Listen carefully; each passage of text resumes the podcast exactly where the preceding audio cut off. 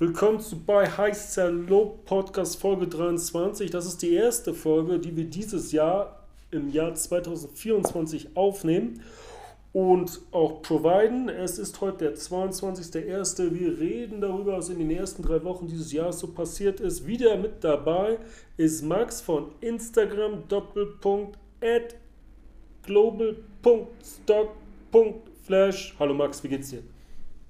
Grüß dich, Stefan. Schön wieder dabei zu sein, beziehungsweise schön, dass wir uns jetzt am 22. zur ersten Podcast-Folge dieses Jahres treffen und virtuell ja nur treffen. Letztes Mal war ich ja bei dir. Und äh, ja, was ist so die ersten drei Wochen passiert, äh, Stefan? Was äh, die eindrücklichsten Events? Die Zinssorgen flammten etwas wieder auf. Kryptos sind gefallen. Sell the News Event nach BTC Spot ETF Genehmigung. Und ansonsten, was haben wir? Ach ja, AI-Hype ist back. AMD neues Allzeithoch, Nvidia neues Allzeithoch, auch Intel blüht auf. Äh, Technology Und läuft. Äh, S&P 500 neues Rekordhoch, mein Guter. Ja, genau. Nicht zu vergessen. Ein schönes Video gemacht. Eigentlich, ja. Genau, eigentlich müssten wir so einen Button, also solche Knöpfe haben, wie damals bei äh, Stefan Raab TV Total oder beim Jim Cramer auch, ja, in seiner Show, wo wir dann immer so gewisse Sachen einspielen könnten. Also Ding, Ding, Ding, Ding, Ding für 10 für äh, S&P 500 neues Allzeithoch. Ja, oder ich, hau einfach, oder ich hau einfach noch mehr Fäkalsprache rein. Das, das mögen die Abonnenten, weißt du? Und die, die es nicht mögen, die voten uns down. Ey, gebt 5 Sterne für diesen Podcast. Abo nicht vergessen. Denn äh, heute reden wir nur so, was so passiert ist, was sich im Portfolio getan hat. Und nächste Woche, wahrscheinlich wieder Montag, das wäre der 29. Bei der Folge 24 werden wir über AMD reden, über Intel, die jetzt diesen Donnerstag Zahlen bringen. Max und ich sind investiert in AMD, äh, in Intel. AMD war bei mir diese Woche zum ersten Mal 80-Bagger geworden, ver bald 90-Bagger, werde ich dann nächste Woche in aller Ruhe erklären und erzählen. Und Max wird noch einen anderen Halbleiterwert, der noch nicht feststeht, wahrscheinlich auch noch thematisieren. Es wird eine Halbleitersendung, also abonniere diesen Kanal. Max, erzähl, was, was ist passiert dieses Jahr, was ist dir aufgefallen? Genau, also vielleicht, vielleicht fokussieren wir uns erstmal auf das lokale Event, große Event, was dieses Jahr ja schon äh, stattgefunden hat. Wie ja die Zuhörer wissen, wohne ich in der Schweiz und hier war ja letzte Woche das äh, Davos Forum sozusagen, wo wirklich die Creme de la Creme aus der Welt der CEOs, globalen CEOs, aber auch Zentralbanker alle vor Ort waren und entsprechend diverse Interviews gegeben haben. Es gab Roundtables, es gab, äh, ja, wie soll man sagen, Diskussionen, Vielzahl an Diskussionen. Ähm, was man so ein bisschen rausgehört hat, Thema AI ist definitiv weiterhin das Top-Thema. Äh, also es ist nicht ein Trend, der grundsätzlich irgendwie ein bisschen abflacht. Äh, ich, ganz lustigerweise hatte ich letztens erst wieder die Diskussion mit einem Freund darüber zum Thema Metaverse. Das war ja auch so ein Riesenthema, was total aufgeblasen worden ist ja. innerhalb kurzer Zeit und dann wieder zusammengefallen ist wie so ein kleines Kartenhaus. Ähm, nein, der Trend AI ist weiterhin sehr bestimmend äh, in den Diskussionen der diversen äh, ja, Entscheidungsführer.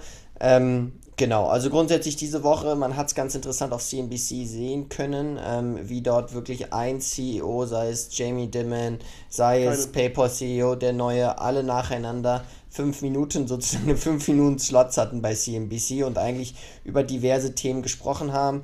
Auch auf meinem Instagram habe ich ein paar Videos davon geteilt. Als letztes äh, den CEO von Blackstone, Schwarzmann, der ein bisschen darüber gesprochen hat, wo er dieses Jahr Opportunitäten insbesondere in Europa sieht und hier vor allem im Real Estate Sektor angesichts ja der weiterhin hohen, hohen Zinsen, äh, dass sich hier auch viele wahrscheinlich verkalkuliert haben und gerade Teile ihrer Portfolios eben auf den Markt schmeißen und sie da sehr selektiv vorgehen und insbesondere Opportunitäten im Bereich Data Centers sehen. Also ganz interessant, falls ihr mehr wissen wollt, gerne auf das Video äh, bzw. den Reel äh, auf meinem Profil klicken.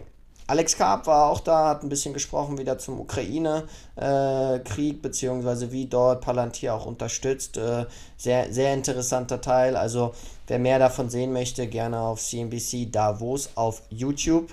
YouTube Premium hilft, keine Werbung. Äh, kann man dann entsprechend sich das alles äh, ja, annerhalb kurzer Clips anschauen. Ich habe heute Mittag äh, drei Minuten Videoclip von Alex Carr, Palantir CEO, gesehen, den die selbst auf ihrem Twitter retweetet haben oder gerepostet heißt ja. das jetzt von NBC, wo Crab dreieinhalb Minuten sich aufregt über Wokeism, über wie fake alle sind in, äh, in der Industrie und im Silicon Valley, dass sie sich alle schämen sollten, keiner hat Moral, alles Wichser, hat er gesagt, so ungefähr, ja. Und er hat gemeint, ja, andere CEOs haben zu ihm gesagt, haben gesagt, ja, hast ja recht, aber es kommt so laut, ich sage ja so, scheißegal, ich kann hier sagen, was ich will und so. Ja, das ist, das ist, das ist schädlich und so fürs Business, wenn du sowas rausholst, so pro Israel und sowas, das geht doch nicht. Muss doch, sagt er, nein, Mann, das ist genau richtig. Ich glaube, die Israel-Deals, die kommen einfach rein, weißt du, die kommen einfach rein. er hat auch so viele Aktien und Aktienoptionen dass sie ihn gar nicht so einfach feuern können, weißt du. er sitzt da so und sagt, wie Elon Musk, Elon Musk bei Tesla, weißt du, er hat so, so ein bisschen Narrenfreiheit als sowieso Co-Founder, weißt du. Das heißt, er, es wird nicht so leicht sein, ihn rauszudrängen, wie sie Steve Jobs bei Apple rausgedrängt haben, durch den Pepsi-Mann, weißt du. Naja, ja. und ähm, auf jeden Fall sehr unterhaltsam. Ne? Natürlich, wenn genau. man sich politisch äußert, so wie er oder sonst wer, da hast du natürlich immer welche, die es verprellt, aber die meisten aus der Hashtag PLTR Gang, die sagen, bester Mann, zeig sie, zeigt sie ihn, alle anderen sind scheiße, PLTR. Ich glaube, heute ist das Ding auch ein bisschen gestiegen wieder.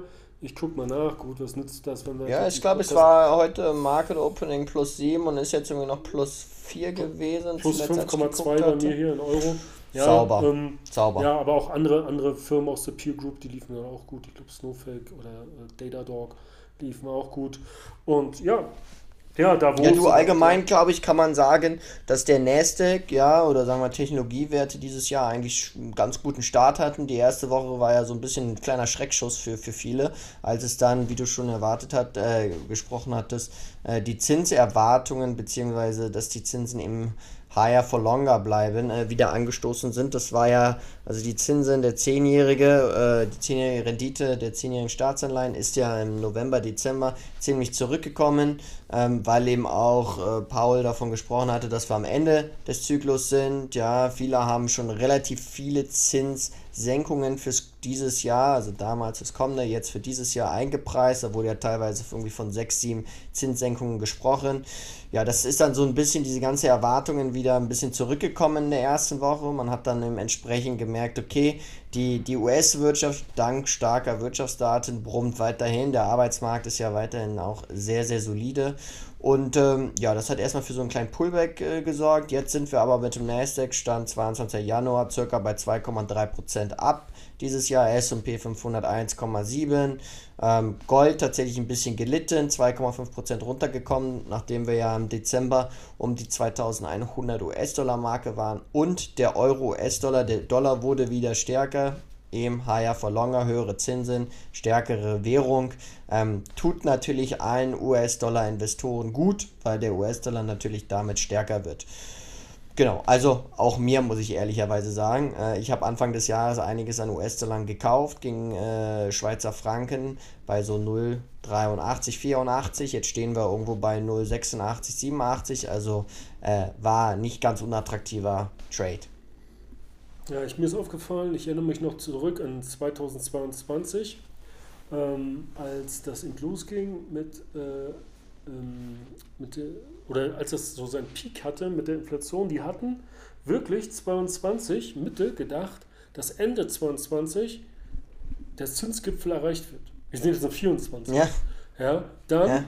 kam ein bisschen Ernüchterung, ist weitergefallen, Oktober gefallen, dann bis 23 rein und dann im Januar hatten wir so bei den Märkten so den Boden erwischt und dann haben die Märkte durchgespielt, dass in 23 schon wieder Zinsen gesenkt werden. Das heißt, der ja. Markt war in 22 zu optimistisch, hatte Unrecht.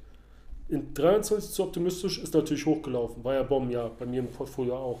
Ja? Und der Markt versucht immer eben das Günstigere zu antizipieren und vorwegzunehmen. Das heißt, auch jetzt, wo jetzt in den letzten Monaten, Ende 23, eben gesagt haben, ja, vielleicht im März, war es eigentlich absehbar, dass das zu euphorisch ist. Aber der SP, wir haben ja gesagt, der hatte jetzt, ich glaube, in zwei Tagen zwei Allzeitshoch, äh, heute einmal, am Montag und am Freitag. Ja.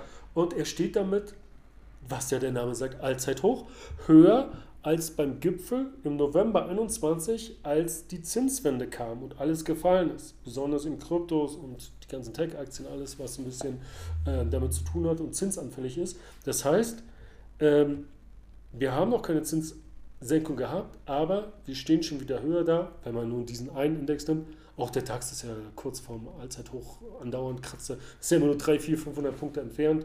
Ist ja, ist ja Top-Niveau, wenn man so will. Ja, selbst wenn Leute dann auf den DAX schimpfen, aber wenn DAX dann ein Portfolio hat, äh, irgendwie oder ein ETF-Sparplan, ja, sieht gut aus. Ist nun mal so.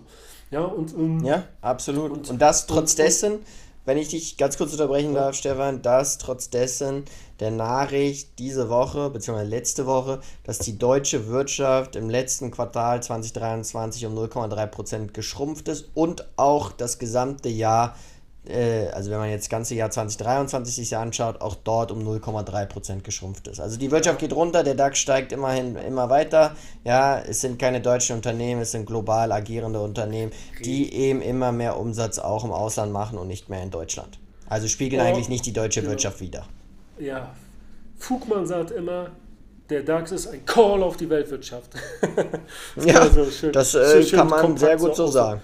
Ja, und deshalb, deshalb läuft das und und wenn man jetzt fragt, jetzt sagen einige März oder vielleicht April, Mai, Juni, ich denke, ich denke, so wie, so wie ich denke, dass die Euphorie wiederkommt. Spätestens im Februar, gut, wir haben jetzt Ende, gleich Ende Januar, selbst im Februar wird dann wieder gemutmaßt und kommt, da kommen die immer mit ihren peinlichen, äh, ja, laut, laut den und den äh, Berechnungen ist, ist das jetzt so 70, 80 Prozent, sich, äh, wird das eingepreist. Ja, aber es ändert mhm. sich jeden Tag, weißt du, wie sich auch die Aktienkurse ändern. Und, ähm, und äh, ich denke, dass auch, dass dann es nicht lange dauert und wir dann wieder eine quasi Zinseuphorie haben und es den nächsten Schub gibt. Ja? Und deshalb bin ich da gar nicht beunruhigt. Selbst, selbst wenn einige meinten, in Q3 wird das erst passieren und das wäre dann ja frühestens Juli. Ja, kann auch sein, dass sie dann wieder so, ich glaube, müsste ich in den Kalender gucken, dann haben die meist so eine Sommerpause, dass dann August irgendwie ausfällt und die sich im September wieder treffen oder irgendwie so, weißt du? Dass, sie, mhm. dass die faulen Notenbanker, wie beim Bundestag auch oder beim Rundfunk, die dann irgendwie so zwei, drei Monate Sommerpause machen, weißt du, am Stück. Und ich denke, dass auch 24 positiv wird. Gut, hatten wir auch schon letztes Jahr gesagt, beim Abschluss des Jahres. Und dass wir, egal wann es kommt, ob es nun im Sommer oder Herbst kommt, eben die, die Zinssenkung sehen werden und wir alle verdammt viel Geld machen, wenn man long ist. Natürlich. Ja, hoff, hoffen wir zumindest, dass wir nicht in eine tiefe Rezession noch rutschen werden. Aber sagen wir mal, die Daten, die sprechen doch da äh, eher eine andere Sprache. Also letzte Woche kamen ja unter anderem die Einzelhandelsumsätze raus, ja, deutlich stärker äh, im Dezember gewesen gegenüber November und auch gegenüber Erwartungen. Also lagen, sind 0,6% angestiegen im Dezember. November lagen wir noch bei 0,3 und Markt hatte nur 0,4 erwartet. Also der Konsum läuft weiterhin in Amerika. Auch Verbrauchervertrauen deutlich äh, über Erwartungen. Also allgemeine Stimmung sieht soweit nicht schlecht aus. Arbeitslosenanträge wöchentliche fielen auf ein 16-Monats-Tief. Also man kann hier eigentlich davon ausgehen, dass es vielleicht die Fed dann doch schaffen wird, dort irgendwie ein Soft-Landing-Szenario zu kreieren, beziehungsweise in diesem Falle dann halt mit fallenden Zinsen wiederum äh, für eine ordentliche Rallye am Markt sorgen könnte. Ja, denke ich auch. Was hat sich in dem also Portfolio so getan? Gab es da Auffälligkeiten dieses Jahr? Ja, also es gab tatsächlich, da wird es noch einen größeren, umfangreicheren Post geben. Ähm, es gab tatsächlich eine größere Veränderung in meinem Portfolio und zwar ist die Deutsche Post, die ja eigentlich bis dato in der ja, Historie des Anlegens bei mir oder in der Portfolio-Historie immer die größte Position war, war ja auch meine erste Aktie, ist überholt worden von einer anderen Aktie und zwar von der British American Tobacco Aktie, auf die ich eine Put-Option verschrieben hatte zu 1000 Aktien mit einem Strike bei 29 und diese wurde vorab ausgeübt. Das lag daran, weil eben ja, der aktuelle Kurs zu tief oder zu weit von dem Strike entfernt war. Sie lag da irgendwo bei 23 und diese Wahrscheinlichkeit, dass diese Option dann auch ausgeübt worden würde, mit Fälligkeit Februar 24 war dann so hoch, dass sie einfach vorab schon ausgeführt worden ist. Das heißt, ich habe dann im Endeffekt für 29.000 die BAT gekauft. Die war dann natürlich nicht mehr 29 wert, sondern eben 22.000. Also die neue, die größte Position in meinem Portfolio ist die BAT mit einem Wert von 22.000. Und das sind dann eingebuchte Aktien und du kassierst jetzt dick Dividende. Genau. Ist das so? Wie, wie, wie hoch genau. ist die Rendite aktuell? Weißt du es aus dem Kopf? Die, ja, ja, also auf, sagen wir mal, dem Kurs, wo ich sie gekauft habe, liegt sie ungefähr bei 8%. Wenn man sie auf dem Stand von, also auf dem Kurs von heute kaufen würde, dann liegt sie, glaube ich, bei knapp 10%. Und wirst du sie behalten, um ordentlich Dividenden zu kassieren? Ist das der Plan? So sieht's aus, genau. Also grundsätzlich die gesamte, also die, die BAT, die ist so ein bisschen, also was mir jetzt aufgefallen ist, äh, hatte ja letztes Jahr wirklich katastrophales Jahr. Und das lag einfach so ein bisschen daran, weil die BAT genau von denen gekauft wird, die im Falle der Fälle sonst eigentlich die Anleihen kaufen würden. Ja, weil ich meine, die BAT lief vor zwei Jahren noch ziemlich gut, da sind die Zinsen nicht gestiegen. So, alle sind auf die BAT gesprungen, weil sie gesagt haben, puh, super Dividendenrendite. Die BAT lief, glaube ich, sogar hoch bis 35 Pfund. Ähm, konnte man groß davon profitieren. Nachdem natürlich dann die Zinsen Zinsen auch in England stark gestiegen sind, ja auch über 500 Basispunkte, äh, sind dann viele aus dieser Aktie in die Anleihen geswitcht, weil sie halt gesagt haben, fast selbe Rendite, aber auf der anderen Seite kaum Risiko bzw. weniger Risiko. Entsprechend, warum nicht den Switch wagen? Und ja, also die BAT, wenn jetzt die Zinsen auch in, in England fallen sollten und äh, die letzten Daten sahen eigentlich schon danach aus, zwar ist die Inflation wieder angestiegen, mhm. aber grundsätzlich Wirtschaftswachstum geht stark zurück, dass dann auch die Zinsen zurückgehen und dass davon dann die BAT eigentlich überproportional profitieren sollte. Also ist, glaube ich, jetzt auf dem aktuellen Kurs kein, kein schlechter Titel, ganz interessant, zahlt jetzt auf dem aktuellen Kurs fast Dividendenrendite von 10%. Also wäre, sagen wir mal, eine halbwegs sichere Aktie, keine große Wachstumsfantasie, aber wirklich stabile Cashflows, äh, hohe, hohe Aktionärsausschüttungen, also kann man, kann man glaube ich, jetzt aktuell nicht so viel falsch machen. Aber natürlich keine Anlageberatung, jeder muss sich äh, die Aktie erstmal selber anschauen. Genau. Was hat sie noch getan in deinem Portfolio? Das war eigentlich so die größte, größte äh, Änderung. Einer meiner Resolutions für, für 2024, mein Sparplan, habe ich von 500 Franken auf 750 Franken erhöht. Ähm, entsprechend, ähm, ja, äh, habe ich mir jetzt irgendwie vorgenommen, jedes Jahr meinen Sparplan in den MSCI World um äh, 250 Franken zu erhöhen. Also von 500 auf 750. Nächstes Jahr wird es dann 1000 sein im Monat. Ähm, von daher, genau, wird, wird, da, wird da ein bisschen was passieren. Warum nimmst du nicht gleich Nasdaq 100 für ordentliche Performance? Ja, das ist ein sehr, sehr guter Punkt, Stefan. Das habe ich mich auch gefragt. Und ich muss auch ehrlicherweise sagen, wenn ich einfach letztes Jahr nur den Nasdaq ETF gekauft hätte, dann äh, hätte ich wahrscheinlich hätte ich definitiv eine deutlich bessere Performance. Ähm, ja, ich, das ist ein sehr guter Punkt. Ich denke ja immer noch, wenn die globale Wirtschaft wächst und äh, irgendwo auf der Welt wird, wächst die Wirtschaft immer, ähm, dann äh, will ich halt einfach davon profitieren. Aber wenn man sich jetzt die letzten Jahre anschaut, wer selbst ein ETF auf den S&P 500 oder auf den Nasdaq oder auf den Dow Jones sicher besser gelaufen. Also, ja. MSCI World ist ein Rohrkrepierer-Index. Und wenn man, weißt du, und wenn da nicht ein Klumpenrisiko von 65% USA drin wäre, wäre das Ding ja. ein Vollausfall. Und wenn man ja. eigentlich konsequent ist, lässt man diesen scheiß Index liegen, auch wenn Thomas von Finanzfluss was anderes sagt, aber er hat ja eh keine Ahnung, deshalb hat er auch keine Einzelaktien. Und noch dazu noch diesen 30% Emerging Markets, wirklich Schmutz-ETF, ja, da hast, du, da hast du zweite und dritte Liga besparst. Es gibt keinen Grund, zweite und dritte Liga zu besparen, weil man erste haben kann. Und das ist eben der Nasdaq oder der ähm, SP 500 Information Technology oder du nimmst gleich den World Technology und nimmst den SP 500. Und wenn du keinen, keinen Grund siehst, warum jetzt die Verlierer und Versager der letzten fünf bis zehn Jahre morgen die Gewinner sein sollen, dann brauchst du auch diesen ja. scheiß äh, Index nicht zu besparen. Ja? Und wenn dann irgendwie sagst, ja, Weltwirtschaft äh, wächst da und da, irgendwo global, ist egal, sind eh Ami-Firmen dabei, weißt du? Guck, ich habe Abstimmung so. gemacht hier bei mir, was für ein Handy du benutzt. Ja, weil da so eine Statistik, Statistik war zwischen Samsung Galaxy und so. Der waren bei mir 67% der Abonnenten haben Apple iPhone. Ja, und da holen sie sich woanders auch. in, in, in, in Entwicklungsländern, wenn die zu Geld kommen und wachsen. Und fangen dann auch ja. immer mehr Leute an, das zu kaufen und nicht ihre Mickey Maus, ihre Huawei-Schmutz, ja. Auch wenn einige glauben, ja. es wird total toll, aber es ist natürlich Blender-Technologie, ja, was sie dann irgendwie zusammenschrauben und dann sagen, guck mal, wir können auch, ihr könnt gar nichts.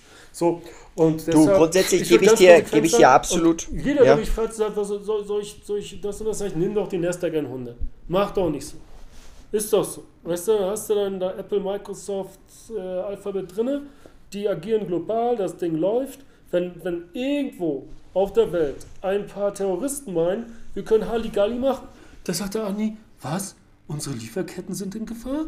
Was? Der, der Herr Elon kann seine Autos nicht bauen? Ja, da schicken wir doch einfach mal ein, ein Zerstörergeschwader hin und äh, zeigen den kleinen Schnellbooten, wer hier die größte Kanone hat. Ja? Und das ist denen das scheißegal.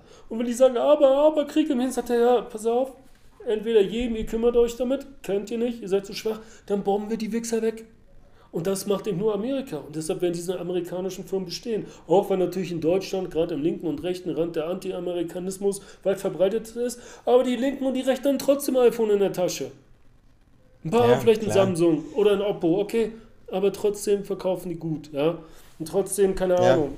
Weißt du, unterstützen ja, jeden wa, wa, wa, Trotzdem googeln die noch mit Google und nicht mit, äh, mit äh, hier Russlands äh, scheiß äh, Suchmaschine oder so, weißt du? Oder mit Opera. Ja.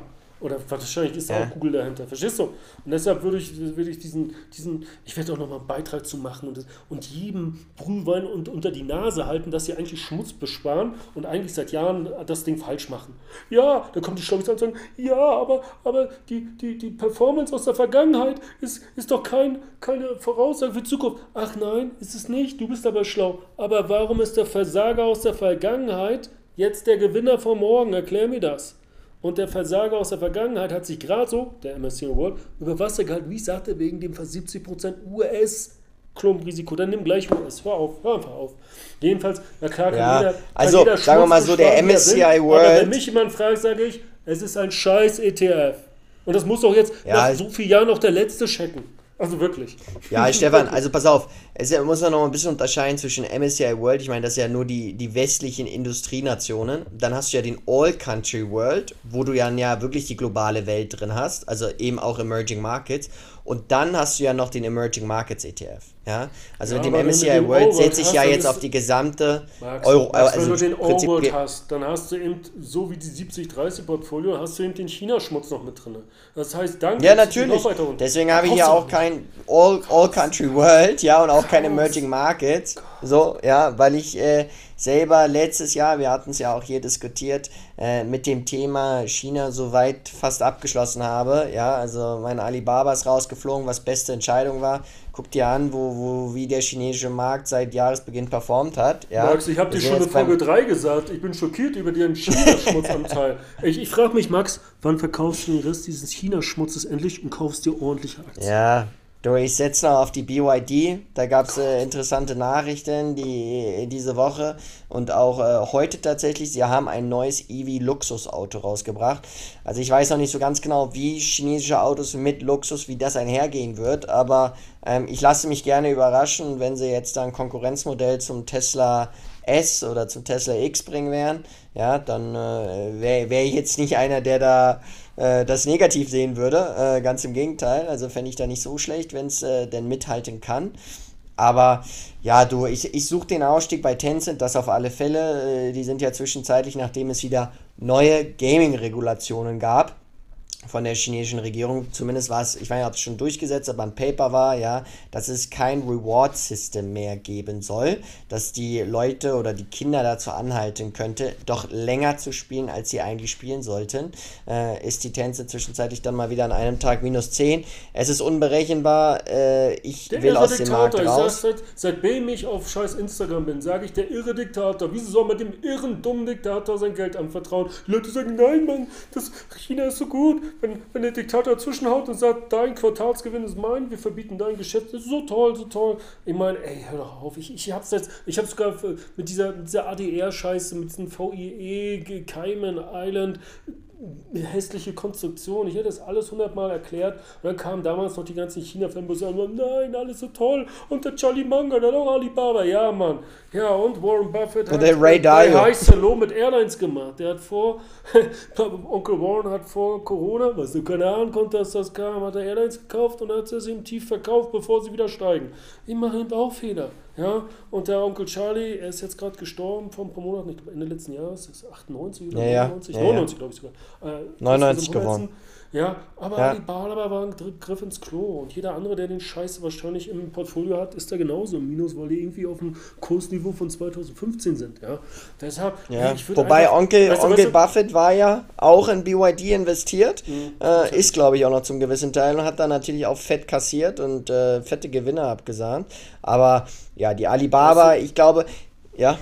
Also wenn, wenn die BYDs in Europa genauso gut brennen, wie, äh, wie in China, dann braucht man sich auch nicht über irgendwelche angekündigte Luxusmodellvarianten freuen, verbrennt alles mit. Ja? Genau wie die Busse. Stefan, an deiner Meinung hat sich 2024 an China hat sich nichts verändert. Das ja, weil die Dinger ja immer ab, abfackeln wie China-Böller, weißt du? Ich meine, kannst du Google einfach mal, ich hatte schon vor, als wir die, das Thema China irgendwie siebte, achte Folge hatten, ja. ja. ich mich da aufgeregt habe, dann habe ich gesagt, Google einfach mal Frankreich BYD-Busse. Dann steht da, dass die Dinger ab, abfackeln wie Strohfeuer und sie dann irgendwie 100 Busse dann, nachdem der dritte abgefackelt ist, zum Glück ohne tote Franzosen, haben sie gesagt, ihr könnt eure scheiß China-Busse, was weiß ich, 100 Stück alle wieder haben, behaltet euren Scheiß, ja. Und, und ja gut, und, und, und jetzt kommt's. Jetzt sagst du, okay, BYD Luxus. Wer kauft jetzt noch E-Autos? Keiner. Selbst die Amis nicht, weil die Scheiße nicht mal ordentlich auflädt, wenn da Minusgrade sind. Ja? Das ist zu hart. Nicht nur, dass die ja. Reichweite ja, ja. das habe ich auch gesehen. Drittelt, sondern, sondern ja, die kriegen die, der Ladevorgang dauert mit einmal auch viel länger, weil es nur mal Chemie, was da unten drin ist. Ja? Der andere tankt da in einer Minute voll und der andere steht statt einer halben Stunde, anderthalb Stunden und denkt, oh Gott, und dann musst du wahrscheinlich noch Heizung laufen lassen, sonst erfrierst du neben deiner Scheißkarre da im Winter. Dann dauert es wieder noch länger und dann oh, musst du dein Handy laden, sonst was sollst du machen in der Zwischenzeit? Und naja, ja. auf jeden Fall die EVs, egal ob in den USA, ob in China oder in Deutschland, die Elektroautos, will jetzt keinen Schwanz mehr haben. Vielleicht ändert sich das zyklisch in ein paar Monaten, aber zurzeit sagt jeder, was will ich mit so einem Scheiß und das mit diesem Strompreis auch noch. Außerdem hat Habeck, glaube ich, wieder irgendeine, in Deutschland zumindest, irgendeine Förderung gekappt von einem Tag auf den anderen. Zack, Pott ist leer, verpisst euch. Haha, so ist er. Äh, naja, Subventionen. Wie gescheiterte Kinderbuchautoren aus dem Norden das so machen, keine Ahnung von nichts. Ähm, ja, also ich, würd, ich würde ja. jetzt, weil die da ein Modell angekündigt haben, nicht da irgendwie Hoffnung reinsetzen. Aber das mache ich ja sowieso. Ja. Ja, für, ja weißt du, äh, du ich würde noch mal kurz gerne wäre, aufgreifen. Wenn du, wenn du alles aus China einfach zu diesem Preis verkaufst, in Kryptozonen ja. schiebst und in zwei Jahren verkaufst du Scheiß, alles gut. Und dann kaufst du Ach stimmt, wo du mich erinnerst, Krypto. Ja. Ich habe natürlich auch in Krypto investiert mit dem BTB EBIT, EBIT Shares, iShares Bitcoin äh, Trust äh, ETF, habe ich natürlich auch investiert. Ähm, ja, ist äh, natürlich bis dato ein absoluter Flop, aber langfristiges Investment. Ich glaube auch an die 100k und wenn es auf die 100k geht, dann geht auch der ETF ab, hoffentlich. Ja, ähm, das war das war ja eines der großen, der Approval einer der großen Events dieses Jahr, die es schon gab, ähm, wo, wo diverse zugelassen worden sind. Dann gab es den großen Tag, wo dann alles live gegangen ist, die ganzen Orders kamen rein.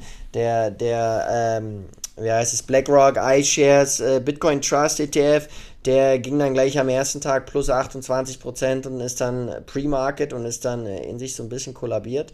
Ich nehme mal an, das war dann einfach Sell on the News, äh, typisches Phänomen, alles ist eingepreist und jetzt geht man raus dann aus den Themen. Äh, Stefan, was ich aber noch mal ganz kurz sagen wollte, einfach zu Alibaba. Ich habe mich mir gerade mal angeguckt, weil Alibaba wird auch auf Twitter häufig thematisiert, dass das ja eigentlich ein absoluter No-Brainer ist. Ja, die, äh, äh, das Unternehmen erzielt jedes Jahr Top-Gewinne, äh, Umsätze wachsen stark. Ich habe jetzt gerade mal geguckt, wusstest du, dass die Alibaba-Aktie gemäß IPO-Preis minus 27% gemacht hat? Seit 2014. Das ist ja irre, muss ich sagen. Ja, also ich meine, äh, wenn man sich jetzt so die Umsatzzahlen anguckt und dann sich den Aktienkurs anguckt, absolute Katastrophe. Der Aktienkurs stand all-time high bei 319 und jetzt steht sie einfach bei 68. Diverse also, ich glaube, Anbieter haben diesen Scheiß immer gepusht.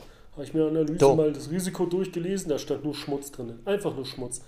Ja, und auch ja. diverse Anlegermagazine, die man im Kiosk kaufen kann, die haben das, diesen ganzen China-Schmutz bis zum Erbrechen gepusht. Oh, ich dachte mir, habt ihr alle nichts gelernt in eurem Leben? Nichts gelernt, wirklich gar nichts. Also, ja.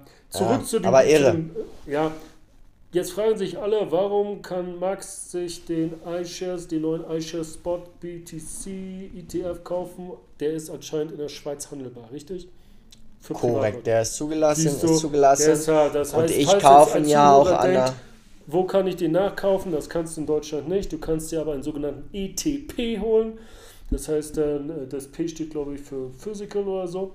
Äh, mhm. Und äh, die sind je nach Anbieter auch in Deutschland äh, steuerfrei nach einem Jahr Haltedauer. Muss man aber genau den Anbieter googeln, weil nicht nur das muss physisch hinterlegt sein, sondern auch die, wie bei den Cetra und Euwax Gold ETCs, muss dieses äh, Asset ähm, lieferbar sein. Das heißt, dass die irgendjemand ja. äh, das äh, auf dein Wallet schicken könnte. Und ich glaube, es war so, wenn das beides gegeben ist, ist das Ding auch in, in, in Deutschland nach einem Jahr äh, äh Haltedauer steuerfrei, sodass dein Broker dann normalerweise keine Steuer, Abgeltungssteuer und Soli an den gierigen, fiesigen, fiesen Staat abdrückt. Ja? Aber vorher, bevor das einfach kaufst, nur weil da Physical Bitcoin draufsteht, äh, vorher googeln, genau beim Emittenten gucken, nicht bei irgendeiner extra ETF-Seite, sondern immer direkt beim Emittenten gucken, weil dann nur dort stimmt es wirklich. Meistens sind die anderen Angaben nicht up to date oder falsch und lückenhaft. Und ähm, ja, oder kaufst du direkt Bitcoin, musst dich dann natürlich äh, um die Verwahrung kümmern, falls du ein Wallet hast. Oder du hast den Verwalter, musst dem Verwalter vertrauen, dass der das hinkriegt, wie auch der Emittent und sich nicht hacken lässt oder kriminell wird und dann fehlt da 1,2 Milliarden und Mas Jan Masalek ist weg. Also man muss da ein bisschen aufpassen. Ne? Aber wie viel hast du reingepusht ja. in den, in den, ähm, in den ähm, Bitcoin-ETF in der Schweiz? Wie viel? Ja, so Geld? circa 4.500. Circa 4.500. Ist das dein erstes und einziges Krypto-Investment? Das ist korrekt. Ja, das heißt, willkommen im Club, Max, dem ich dich jahrelang ja. Quatsch habe, wie jeden sogar schon, ey, kauf Krypto, kauf Bitcoin, man muss warten, der Zyklus kommt, Halving, etc. Ähm, du bist jetzt mit im Club. Und was ist dein Kursziel? Was denkst du, wohin kann es gehen im nächsten Bullrun? Was schätzt du? Äh, Glaskugel? Du, Glaskugel, also Kursziele, ja, äh, bin ich jetzt meistens nicht so der Fan von, weil ich auch viel sehe, wie, wie Analysten daneben liegen können.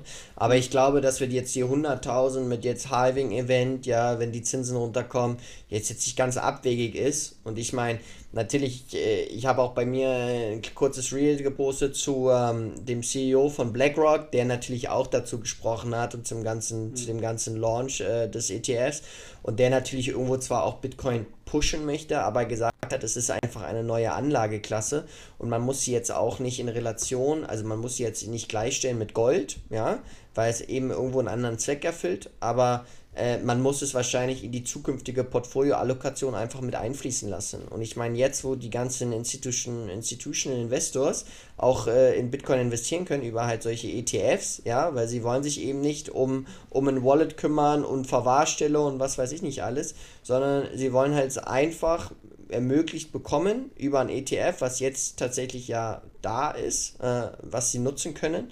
Ähm, und von daher, ja, glaube ich, dass da relativ viel passieren kann. Ich habe jetzt vor zwei Tagen gelesen, dass tatsächlich die äh, Bitcoin-ETFs einen stärkeren Start äh, und schon mehr Geld in den ETFs haben als Silber.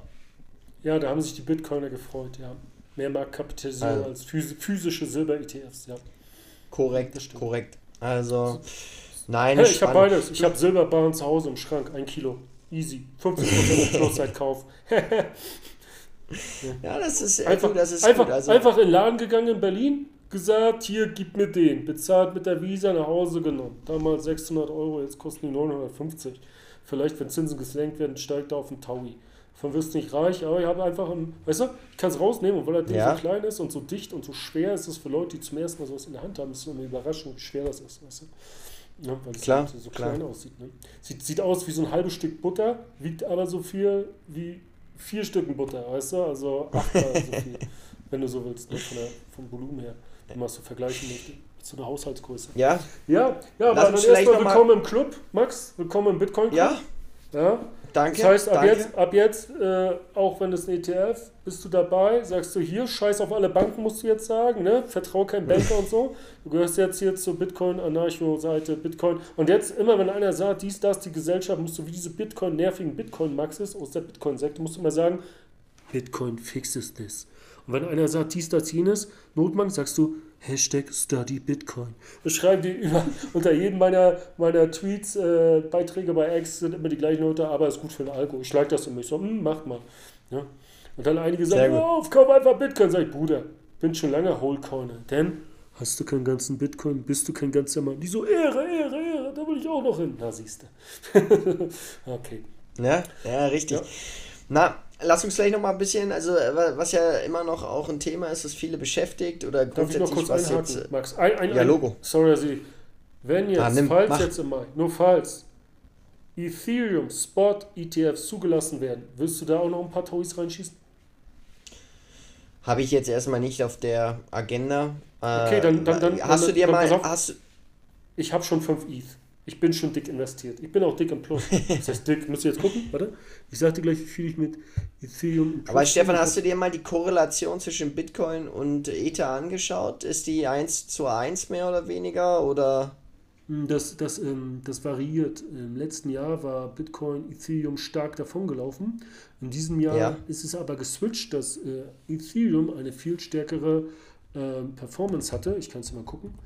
Ethereum. Ja. Und zwar, weil eben jetzt Leute auf äh, Auf den Diese- Launch des ETFs auf Ethereum setzen. Genau, genau. Und, ähm, und dieses Jahr, wenn man, also das Jahr ist ja erst drei Wochen alt, darf man ja, also kann man jetzt nicht viel sagen, seit drei Wochen, seit An Jahresanfang hat Ethereum eben Bitcoin ausperformt und ich klicke das gerade jetzt hier im Vergleich zusammen, damit ich das ja auch mit Zahlen, Daten, Fakten ähm, auch äh, belegen kann. Also seit Jahresanfang, naja, ist Bitcoin 8% im Minus, Ethereum 1% im Minus und auf Jahressicht, ein Jahressicht, ist Bitcoin 76% im Plus und Mhm. Ethereum nur 43. Und das könnte sein, dass Okay. Ethereum A, das sind drei Katalysatoren, Aufholpotenzial hat, weil es eben Bitcoin hinterherhängt.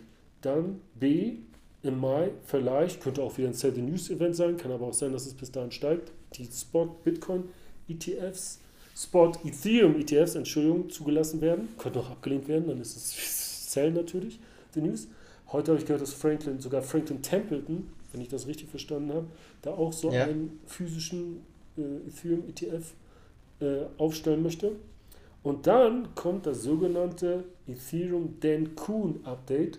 Ist halt wie so ein Mac OS oder große Update oder wenn von Windows 11 dann irgendwie von 10 auf 11 geht, dass dann neue Eigenschaften hinzugefügt werden sollen. Ein großes, gewaltiges, bedeutendes Update.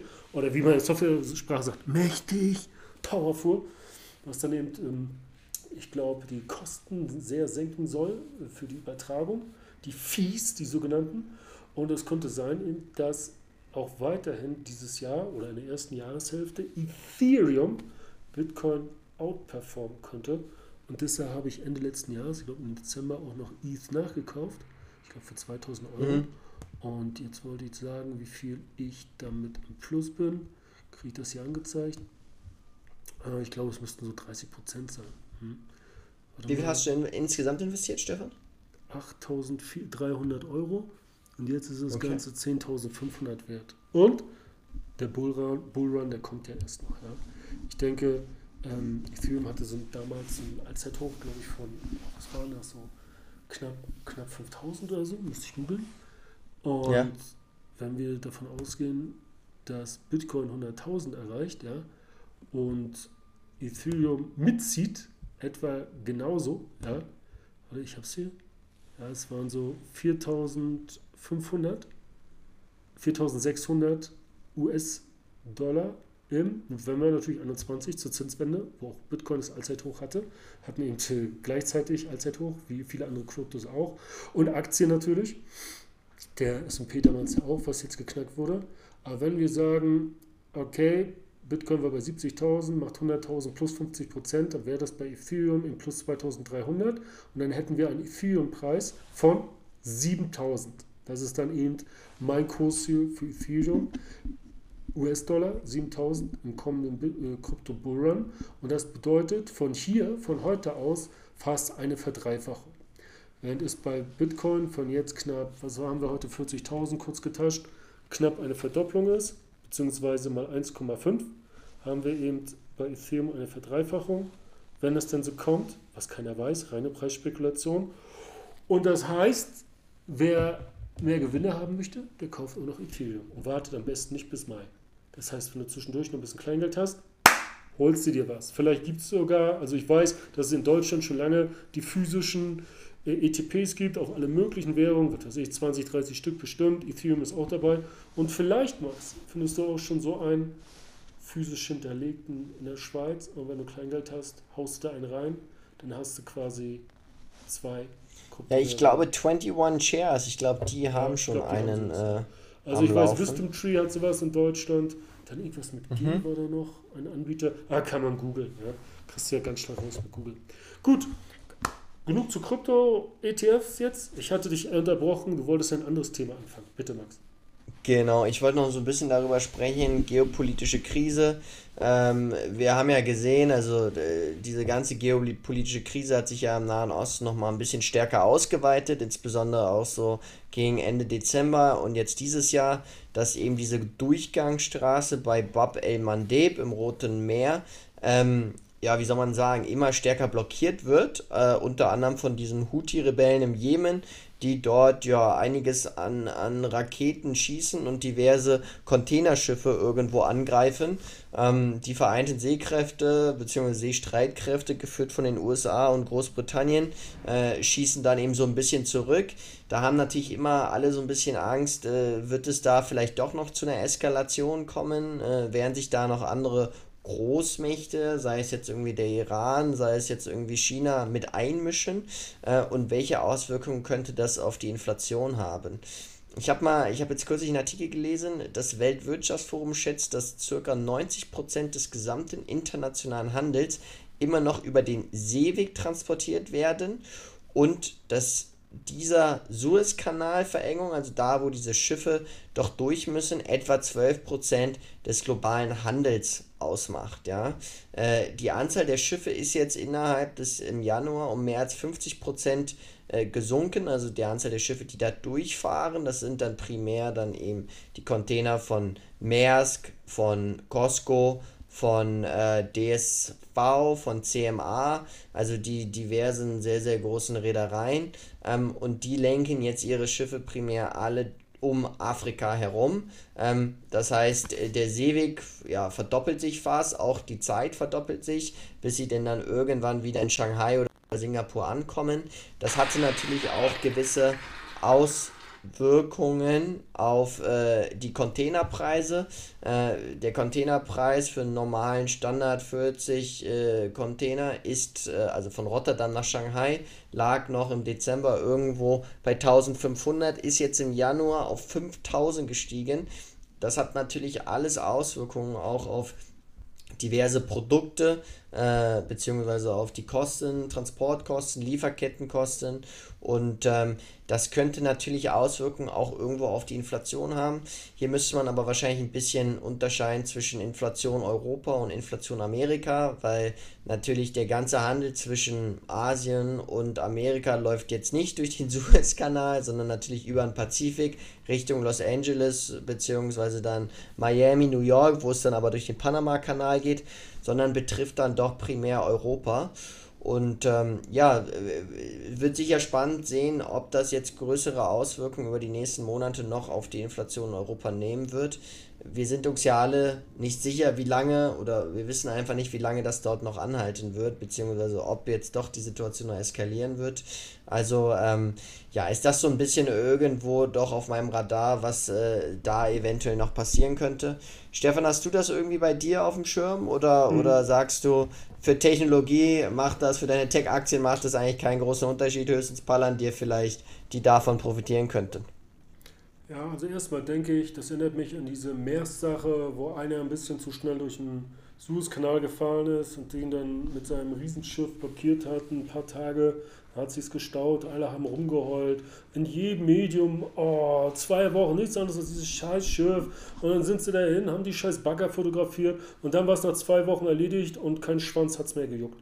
Und ich schätze, das ist hier genauso. Der Army kommt, zerbombt noch drei Houthi-Schiffchen, dann kommt der Biete, haut noch ein paar Cruise Missiles und so ein paar Stützpunkte da rein. Was ist der Drops gelutscht? Ich schätze, in zwei Wochen redet keiner von diesen, von diesen Schwanzlutschern mehr. Okay. Ist so. Ja, komm, komm, hier, aber, aber, ja aber, jetzt wird die, die Scheiße ja. wieder so hochgekocht, weißt du, ah, hier, Huti da, Huti dies. Ach komm, hör auf. Was wollen denn die mit ihren kleinen Bötchen machen? Man, die werden zusammengeschossen und dann scheißen sie sich ein. Ja, ja ich, zur Not, ich denke mir zur Not machen sie den Korridor, dann hauen sie dann eben, es dauert natürlich, wenn du mit 30 Knoten eine Fregatte hinschickst, braucht eben vielleicht zwei, drei Wochen, ja, dann kommt eben da noch ein Geschwader hin und dann wird da ein bisschen Seeaufklärung gemacht. Klar ist das eine, eine, eine große eine große ähm, geografische Strecke, die du überwachen musst. Aber ich denke, ach, wird wieder so hochgekocht und so, als so Sau und dann hier Containerpreise da und so schlimm und, und, und Tesla fehlt der Kabelbaum. Oh, Weine, Weine. Ach komm. Ich glaube, ich glaube, ey, pass auf, jetzt haben wir Ende Februar, Ende Januar, ich glaube Ende Februar, Ende Februar weiß keiner mehr, sagt er, was, Hut, Hut, was, Pizza, Hut, was, wer? Weiß keiner mehr, was los war, weißt du? Ich, also ich ignoriere das total. Ja. Okay, okay. Ich meine, wir werden es ja so ein bisschen verfolgen. Äh, wir, wir hören uns ja jetzt wieder äh, wöchentlich zur Aufnahme des Podcasts, ähm, wie sich die Situation dann äh, entwickeln wird. Ähm, grundsätzlich geopolitische Krisen haben normalerweise kurze Beine. Äh, der, die Auswirkungen auf die globalen Märkte sind meistens auch eher sehr limitiert. Ähm, ich meine, man hat ja noch nicht mal gesehen, dass es irgendwo hier zu einer größeren Einschnitt in den Aktienmärkten kam. Äh, bei Gold hat man es ein bisschen gesehen, also im November, Dezember, als eben diese ganze Situation in Israel bzw. im Gazastreifen eskaliert ist und man auch nicht wusste genau, wer wird sich da, wird sich der Hezbollah noch einmischen oder nicht. Ähm, aber ja, grundsätzlich, äh, der Ölpreis ist eher gefallen als gestiegen in den letzten Monaten äh, des vergangenen Jahres. Jetzt ist er dieses Jahr wieder ein bisschen angezogen. Äh, wir sind, glaube ich, aktuell bei so circa 6,5% beim Ölpreis, äh, der er zugelegt hat. Also lassen wir uns mal überraschen, wie sehr es denn die Aktienmärkte beeinflussen wird. Aber es könnte natürlich irgendwo äh, Auswirkungen auf die Inflation haben und wenn es Auswirkungen auf die Inflation hat, dann wird es irgendwo auch im Endeffekt Auswirkungen eventuell auf die Zentralbankpolitik haben. Weißt Aber die, ja, diese Journalisten ja, gehen mir so auf den Sack. Jedes Jahr erzählen mir tausend Journalisten, noch nie gab es so viele Krisen, so viele Kriegen. Haltet euer Maul. Jedes Jahr gab es so viele Krisen, so viele Kriege. Bloß das habt ihr alle schon wieder vergessen. Überall gab es da Bombendrohungen, da, dies, das, jenes. Und jedes Jahr ja. haben die alle, das ist wie Men in Black, zickzack, geblitzdings, Erinnerung weg, sagen sie, so viele Krisen, oh hier und dann. Und dann vor ein paar Jahren war es der Nordkoreaner und dann wurde hier geschossen und dann wurden irgendwelche Drohnen beim Saudi in Saudi Aramco reingejagt und, und dies und das. Ey, es gab immer Kriege. Immer. Und dieses Jahr ist nicht schlimmer als das vorige und das letzte war nicht schlimmer als das vorige. Ja, aber der Mensch, der redet sich die Vergangenheit immer so schön und macht dann hintereinander auf Drama. Ey, ich muss dir echt sagen, ich bin tiefenentspannt. Nicht nur, weil AMD okay. neues Allzeithoch hat und jetzt wird das ich 45% meines Gesamtportfolios. Ja, weil, weil der Trick ist, Max, der Trick ist, die Gewinner zu behalten und nur die beschissenen Scheißaktien zu verkaufen. Und dann kriegst du auch einen 80-Bagger. Ja? Und, äh, ja. Aber das ist, kommt dann die Schlaubis an und sagt, das ist ein Klumpenrisiko, 45%. Ach, warte. Von dem, was ich jetzt noch halte, von meinen 2500 AMD-Aktien, habe ich noch 1000. Und diese 1000 mhm. Sind jetzt knapp 150.000 Euro wert. Ich kann mal kurz reingucken, weil ich stehe das hier gerade. Ähm, 154.000 Euro wert was dann fast die Hälfte meines Portfolios ist. Aber wie viel habe ich investiert? 2000. Ich bin ja, 152.000 plus und Leute erzählen mir was vom, vom, vom, äh, vom Klumpenrisiko. Dann ist doch scheißegal. Na klar fällt das Portfolio mal 10.000, 12.000 Euro, wenn AMD 4% nachgibt. Aber genauso steigt er dann nochmal 2.000 Euro und gleicht alle anderen aus. Mit der Wohler, weißt du, das kommt ja nicht von heute auf morgen, dass, du, dass sich das verdoppelt und ein Tenbag hast, ein Twin. Das kommt ja ganz langsam und dann bist du diese Bewegung gewöhnt. Und dann brauchst du auch nicht fragen, warum ist mein Portfolio heute 7000 im Plus oder 8000 im Minus. Da weißt du, weil eben einer deiner krassen, äh, deiner großen Klumpen äh, eben äh, sich bewegt hat. Das ist ganz normal. Ja. ja. Was meinst du, was los war, als ich zum ersten Mal äh, 1000 Prozent hatte? Ja, aber gestaunt, ja. Ähm, ja, und jetzt bin ich bei 8000. Ja, und es ging immer ja. weiter. Also, es geht immer weiter und ich, ich halte ja auch. Und guck mal, ich habe ja schon 1500, das ist ja mehr als die Hälfte, schon umgeschichtet, auch teilweise gut umgeschichtet. Ja. Also, ja.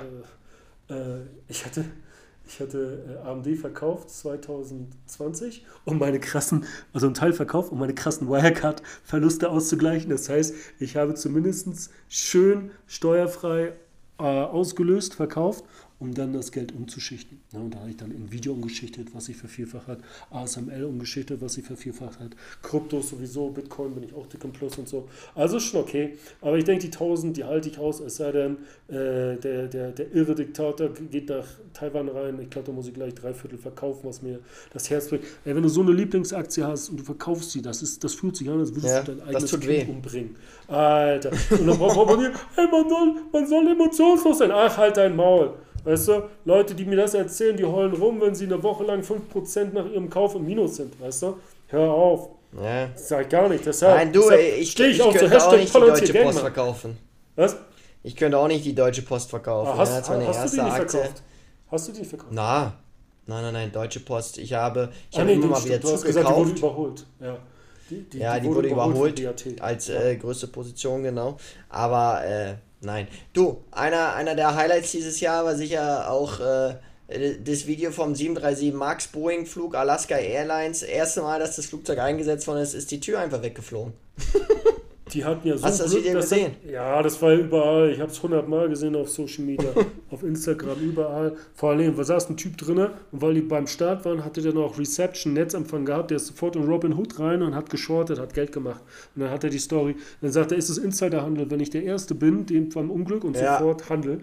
Und er ist dann berühmt geworden, so ein bisschen. Also seine Message, also es wird auch überall gescreenshottet, sozialen Medien geteilt. Ja, Boeing. Aber Boeing hat Glück, dass sie zum Duopol gehören und Airbus nun mal nicht die Nachfrage allein äh, bedienen kann, weil Flugzeuge nicht am Baum wachsen, sondern aus, was weiß ich, wie viel 10.000 Einzelteilen bestehen und das ja. dauert. Und wenn die heute bestellen, sind die in drei Jahren fertig. Genau wie die ASML-Maschine, die kannst du heute auch bestellen, kriegst du in drei Jahren, wenn die Queue langsam durch ist, die Warteschlange. Und ob die Leute wollen oder nicht, die fangen jetzt nicht an, irgendwelche Russenflieger gehen sowieso nicht, weil die Embargos haben.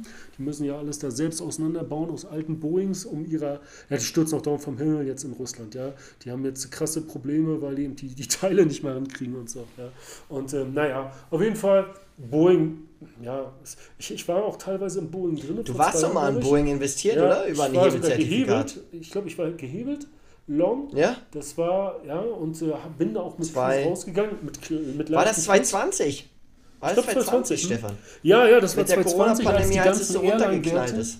Ja, als, ja? Als, als Reisebeschränkungen waren und Lockdowns und niemand mehr fliegen durfte und konnte, oh, war das eine Scheißzeit.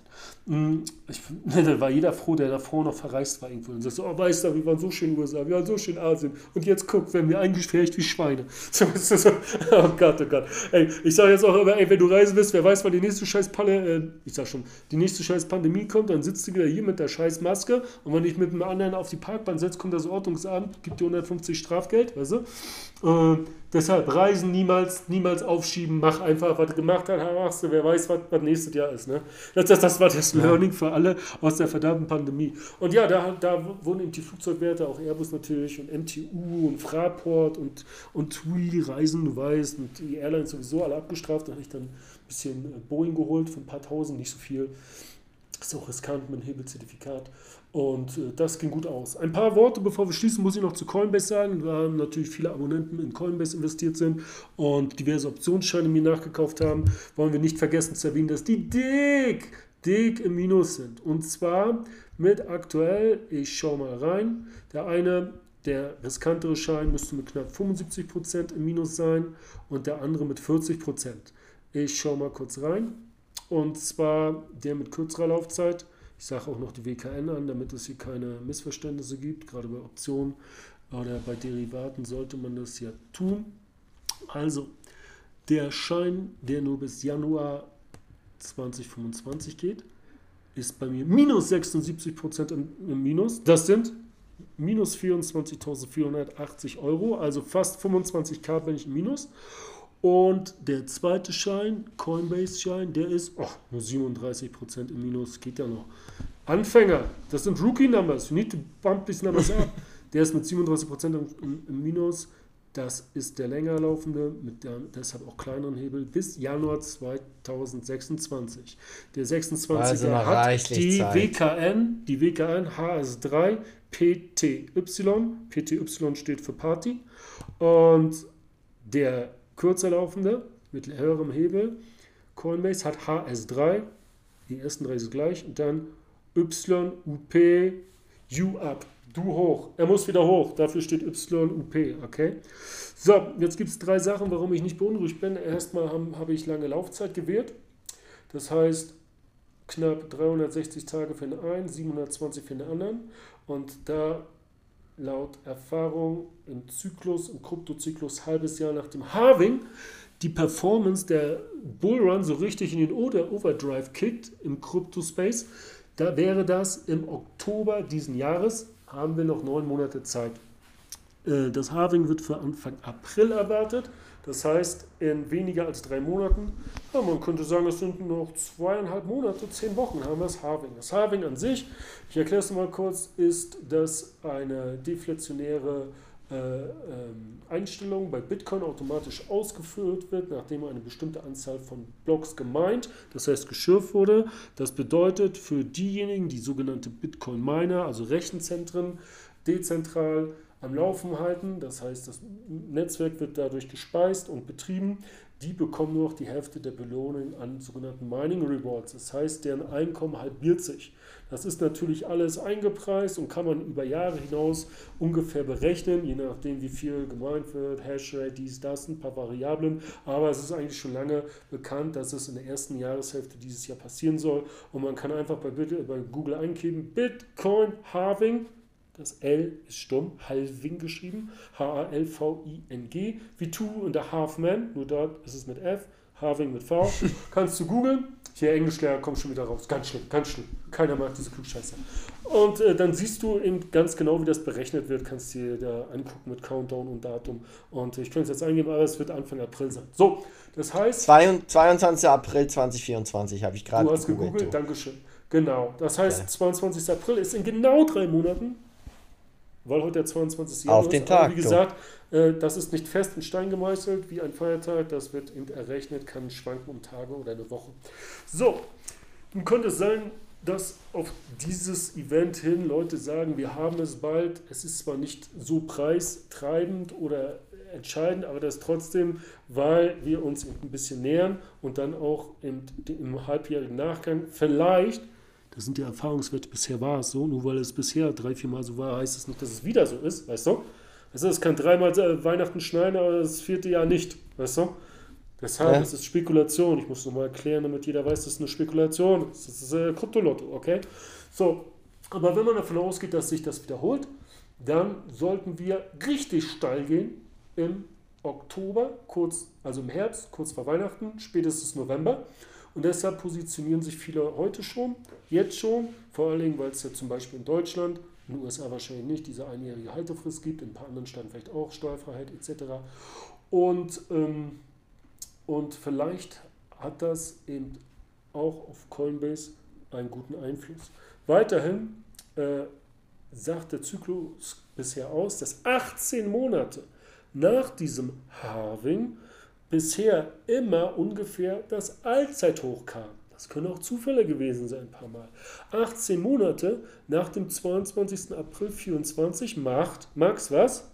Richtig, Weihnachten 25. Weihnachten 25. Okay, 22. Dezember ja. 25. Und der Optionsschein, der länger laufende, läuft bis Januar läuft 26. Ja, den ersten, der natürlich nur bis äh, Dezember 25 läuft, der wird dann eben irgendwann dazwischen verkauft und umgeschichtet wahrscheinlich. Dafür musste natürlich Krypto und Bitcoin und natürlich Coinbase ein bisschen steigen. Aber ich denke, mein Kursziel von Coinbase 480 Dollar, wenn Bitcoin 100.000 wird äh, erreicht. Wir sind aktuell bei, oh, muss ich jetzt nachgucken, knapp 100, 130 Dollar oder so. Ja, es waren irgendwie 125 Euro oder so gerade. Lass mal kurz reingucken. Wir sind jetzt bei Coinbase heute aktuell 117 Euro, also werden es so 130 Dollar wahrscheinlich sein. Das heißt, eine mh, hm, knapp Vervierfachung ist noch drin der Aktie, denke ich. Ja, ungefähr. vielleicht ein bisschen weniger, Vervierfachung.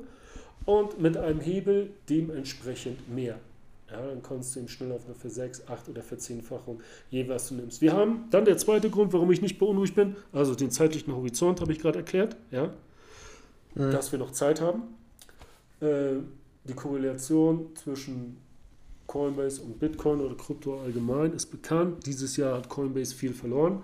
Vom äh, 52 Wochen hoch ist Coinbase seit Jahresanfang in US-Dollar gefallen, 18% Und wenn du dann eben schön gehebelt hast, so wie ich, dann bist du eben 70% im Minus. Und ich weiß auch, viele meiner Abonnenten und Patrons sind im Minus, aber in der Patreon-Gruppe habe ich da groß und breit, was ich hier erzählt habe, schon aufgeschrieben und erklärt, dass es eben kein Sprint ist, sondern ein Marathon und deshalb wurde eben auch die Laufzeit so lange gewählt. Zweitens, Laufzeit habe ich, wir haben kein Vorzeigen Knockout, weil wir kein Hebelzertifikat haben.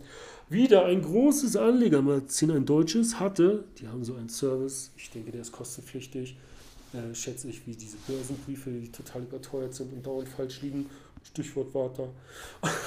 Und ähm, die haben eben, die waren nicht so schlau wie wir, die haben in russisch Roulette gespielt mit Hebelzertifikaten, wo du eben Knockout hast jederzeit, wenn es gegen dich läuft und du nicht ausgestockt wirst, also Stop-Loss hast. Und die hatten dann eben, als sie das gemacht haben, empfohlen haben, habe ich bei mir in die Gruppe geschrieben, das machen wir nicht so, bitte kauft den Scheiß nicht nach, weil Krypto, wie jeder weiß, volatil ist. Und wenn du etwas sehr volatil ist, auch noch hebelst, dann hast du extreme Wohler. Und wenn du eine Knockout-Grenze hast, dann verlierst du Geld. Das habe ich vor Jahren auch schon geschafft. Da habe ich 8000 Euro mit einem Bitcoin-Hebelzertifikat verloren. Müsste 2019 ja. oder 20 gewesen sein. Ich glaube, da hatte ich noch ja, müsste 19 oder 18 sogar gewesen. Ich weiß nicht, da hatte ich noch kein Instagram. Auf jeden Fall habe ich schön Geld äh, verbrannt wie Linke und Grüne.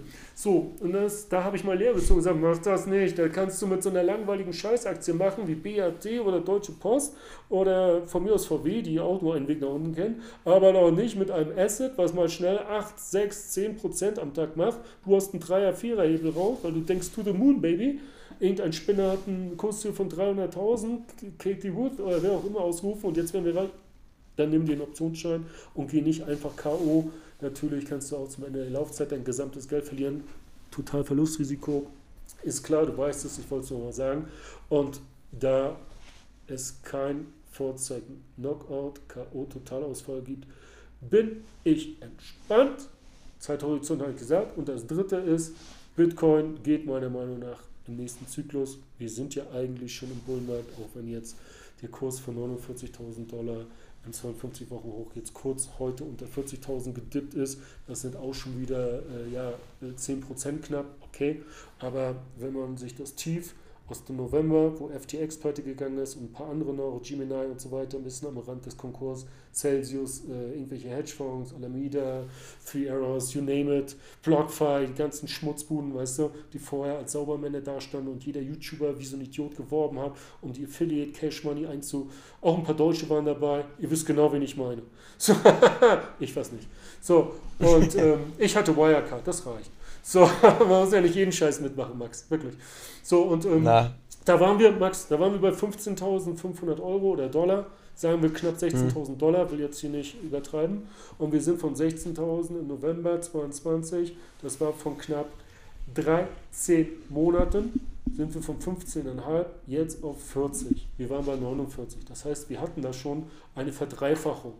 In diesem Monat schon. Also noch also vor ein paar Wochen war es eine Verdreifachung vom äh, Mehrjahrestief. Und ich denke, es geht weiter. Das Allzeithoch von 69.000 Dollar im Bitcoin. Schätze, Spekulation, dieses Jahr oder Anfang nächstes Jahr knacken. Davon wird Coinbase und alle möglichen Kryptos profitieren. Ähm, und ich denke, wir haben noch Zeit. Jetzt ist es drei Wochen schlecht gelaufen. Okay, minus 75 Prozent, da braucht keiner stolz sein und das groß rechtfertigen. Das ist für viele vielleicht schwer zu ertragen, gerade für Anfänger, die noch nie gehebelt haben. Aber ich denke, dass meistens diese Leute nur mit Spielgeld dabei sind. Die haben ein paar hundert reingesteckt und jetzt sind eben von den 300 Euro eben nur noch 50 da. Ja, aber das kann sich eben, das ist jetzt der dritte Grund, glaube ich, oder der vierte, ich weiß nicht, da wir eben im Hebel drin ist, ist die Aufwärtsbewegung eben genauso schnell. Okay? Und dann wird es wieder. Also, kein Panik-Sell. Ich würde nicht zum Panik-Sell raten. Es sind noch 360 Tage.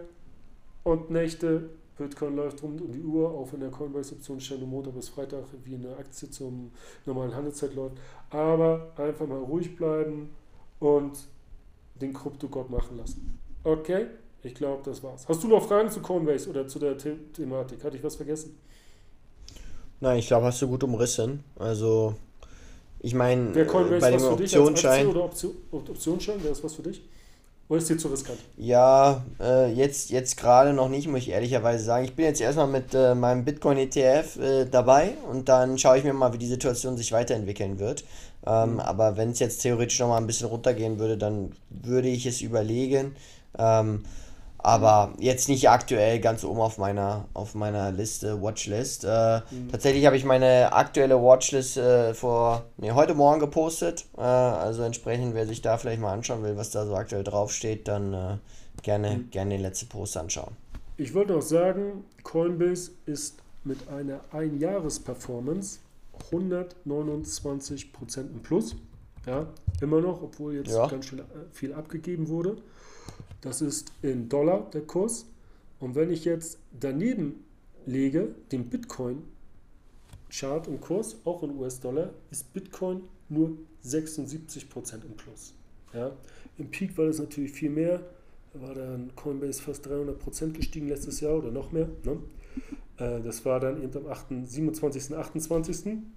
Und seitdem ging ja. es dann eben ein bisschen runter. Aber ich denke, wie gesagt, Du, das ist dann vielleicht auch mal eine ganz gesunde Korrektur. Ja, ja wenn es jetzt mal ein bisschen runter geht, kann ja nicht also komplett an der Schnur entlang nach oben ziehen, ja. sondern ja. wenn es jetzt ein bisschen korrigiert, dann, äh, ja, wie soll man sagen, nimmt es Luft für, für den nächsten Anstieg. Ja, ich muss auch sagen, eine, eine kleine Korrektur gab es auch damals im Sommer, Juli 23. Da ist ja. äh, Coinbase von knapp 110 Dollar auch gefallen auf 73. Das heißt, hier gab es dann auch ja, minus, minus 32 Prozent Abschwung. Ja? Mhm. Minus 32 Prozent waren das bis August. Diese Korrektur lief dann eben einen Monat. Und wir haben jetzt in knapp sechs Tagen einen Monat auch rum. Wir sind jetzt 31 Prozent äh, gefallen seit dem 28. Dezember. Das heißt, ich weiß es natürlich nicht, aber das Tief könnte, könnte Spekulation bald erreicht sein. Natürlich kann immer ein Ereignis reinkicken, Krypto runterreißen, Coinbase mit, mit gehebelt, US weiter, das Ding 80% im Minus. Und dann nach 85 kann auch passieren. Ja? Bei mir jetzt, bei anderen vielleicht auch oder weniger, kommt drauf an. Einige haben auch noch den Schein, was war das? Ich glaube, das war mit dem Strike 200, den habe ich, den habe ich am Hoch wirklich verkauft mit knapp 28.000 Bruttogewinn, ich glaube 21.000, nee, es waren 21.000, genau 6.000 Euro wurden 28.000 in knapp sechs Wochen. Eineinhalb Monate. Sieben Wochen, sieben Wochen ja? ja. Also verdreifacht, kann man sagen. Stimmt das? Nee, das war mehr als vervierfacht. Und, ähm, und ähm, den habe ich dann eben umgeschichtet in den gewagteren Hebel, der jetzt 70% unter Wasser ist. Ja? Und jetzt kommt's, ich habe das auf, auf, äh, Insta noch nicht erzählt, nur auf, auf äh, für Patrons in Telegram-Gruppe. Ich habe eben am ersten Handelstag das Ding sofort verkauft, dann 21.000 Gewinn gemacht und direkt ein paar Sekunden später noch Geld nachgeschossen, da lag noch ein paar tausend rum und den neuen Schein geholt. Der hatte, glaube ich, HS3 PTY. Nein, das war der 23er. HS3 YUP, den 400 habe ich geholt. Den anderen hatte ich noch äh, vorher geholt. Also den äh, mit Laufzeit 2025 400 Dollar Strike. Und weil ich das so schnell gemacht habe, innerhalb von ein paar Sekunden, kam die Trade Republic nicht hinterher, äh, mir die Steuer abzuziehen und sie zu dem Finanzamt automatisch zu überweisen, was immer gemacht wird, sondern das wurde erst äh, registriert, als ich schon das gesamte Geld, was darum lag, investiert war.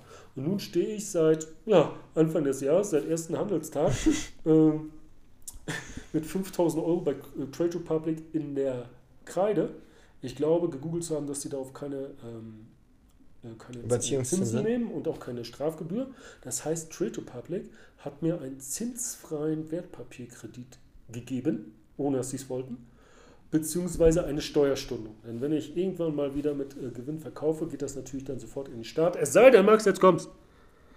Ich schichte genauso schnell wieder um. Ich hoffe doch, dass ich dann, dass ich dann äh, nochmal Steuerstunden kann. Ja? Ja, das wäre natürlich nice, wenn, wenn ich dann, wenn die dann diesen, diesen Kredit nicht tilgen und das nicht gegenrechnen sofort und dann die andere Steuer nochmal oben drauf packen, sodass ich meinen Schuldenberg nochmal erhöhen kann. Ja?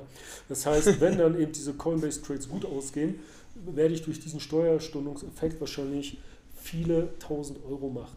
Wenn sich, sage ich mal, sagen wir einfach mal ganz stumpf, ich gehe mit plus 200 Prozent raus, ja, also ich verdreifache meinen Einsatz, nur mal angenommen, ja, nur mal angenommen, dass äh, das so kommt, dann habe ich aus 5000 Euro Steuerersparnis ja, 15.000 gemacht und zahle dann 5.000 zurück, die ich den schulde, habe 10.000 übergemacht. Davon gehen natürlich auch wieder ein Viertel ab. Das heißt, 7,5 werden dann quasi reingewinnen durch den Wertpapierkredit. Das dann netto.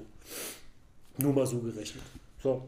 Äh, ja, dann vielleicht mache ich ein Meme, das geht dann so, du kriegst 4% Zinsen bei Trade Republic oder du kriegst 15 Euro Cashback im Monat, jetzt mit ihrer neuen albernen Karte. Ich krieg 5000 Euro äh, zinslosen Wertpapierkredit. Vielleicht. Aber wenn ich das bringe, vielleicht fällt ihnen das dann auf und dann wollen die das Geld zurückhaben. Deshalb pssst, pssst, lasse ich das erstmal. Mache ich das mir ein bisschen später.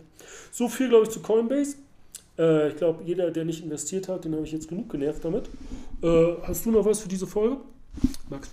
bevor wir schließen? Nein, also ich freue mich auf die nächste Folge, wenn wir dann äh, den Deep Dive in äh, den Semiconductor-Bereich machen. Äh, freue mich auf die Zahlen jetzt am Donnerstag von Intel. Hoffen wir, ja, dass sie so positiv ausfallen werden wie bei der bei den letzten Zahlen, da kann ich noch erinnern, da hat dann die Intel nachbürstlich 9,3% gemacht. Mhm. Ein, Traum. Ähm, ein Traum. Also wir setzen Traum. drauf, wir hoffen drauf, dass äh, Gelsinger positiv, positive Zahlen bringen wird. Und ähm, ja, ich glaube, das äh, war's für heute ja, eins noch zu, weil du Geldsänger sagst, Intel CEO, die haben sie ja so fertig gemacht Anfang letzten Jahres, er wird dumm, er wird stumper, er verdient zu viel, er ist zu gierig, dann haben sie im gesamten Management irgendwie einen Paycut gemacht, ähm, Gehaltssenkung von 20, 25 Prozent und so, damit er dann aus den Top 20 der bestverdienenden CEOs rausfliegt und die Leute nicht dauernd mit dem Finger auf ihn zeigen. Und da habe ich mir ein AI-Event angeguckt vor ein paar Wochen da hat sie, das mhm. war eine Stunde Video oder dreiviertel Stunde, und da hat er gesagt, äh, weißt du, er ist ein guter Redner, also wenn du zuhörst, du, er ist richtig, er ist richtig dabei, weißt du, er ist keine Schlaftablette, er haut richtig raus und so. Und dann sagt er so auf, auf Englisch so, ja Mann, wir liefern äh, fünf Notes, neue Notes äh, in vier Jahren, das ist das, was wir eigentlich in einer, was andere in einer Dekade machen. Und dann haut er raus, ja, seine letzten Worte, mit, mit strahlendem äh, Lächeln und sagt, We are on track, baby. und dann verlässt er die Bühne, der alte Mann. We are, so richtig so, we are on track, baby. Haut er sich so, Moment, spule mal zurück, hat er es wirklich gesagt. Ich glaube, das Zitat, das ziehe ich mal raus und dann kriegt er eine einzelne Folie irgendwo dann im, im Instagram-Beitrag. Ich äh, hoffe, dass ich ähm, am Wochenende dann dick AMD-Beitrag bringe, dann dick Intel-Beitrag und dann, falls wir uns in einer Woche dann wiedersehen, wird dann dick darüber gequatscht, über Semiconductor. Vielleicht willst du Nvidia covern, vielleicht was anderes, ist auch egal. Irgendwas hauen wir da schon rein, dann kriegen wir die Stunde voll, jetzt sind 72 Minuten um. Deshalb abonniert diesen Podcast oder Totalverlust. Oh Gott, deine Familie wird sich schämen, um Gottes Willen, macht dich nicht unglücklich. Abonniert diesen Also Max, wir sind raus. Bis dann. Tschüssi. Grüß dich, Stefan. Bis zum nächsten Mal. Ciao.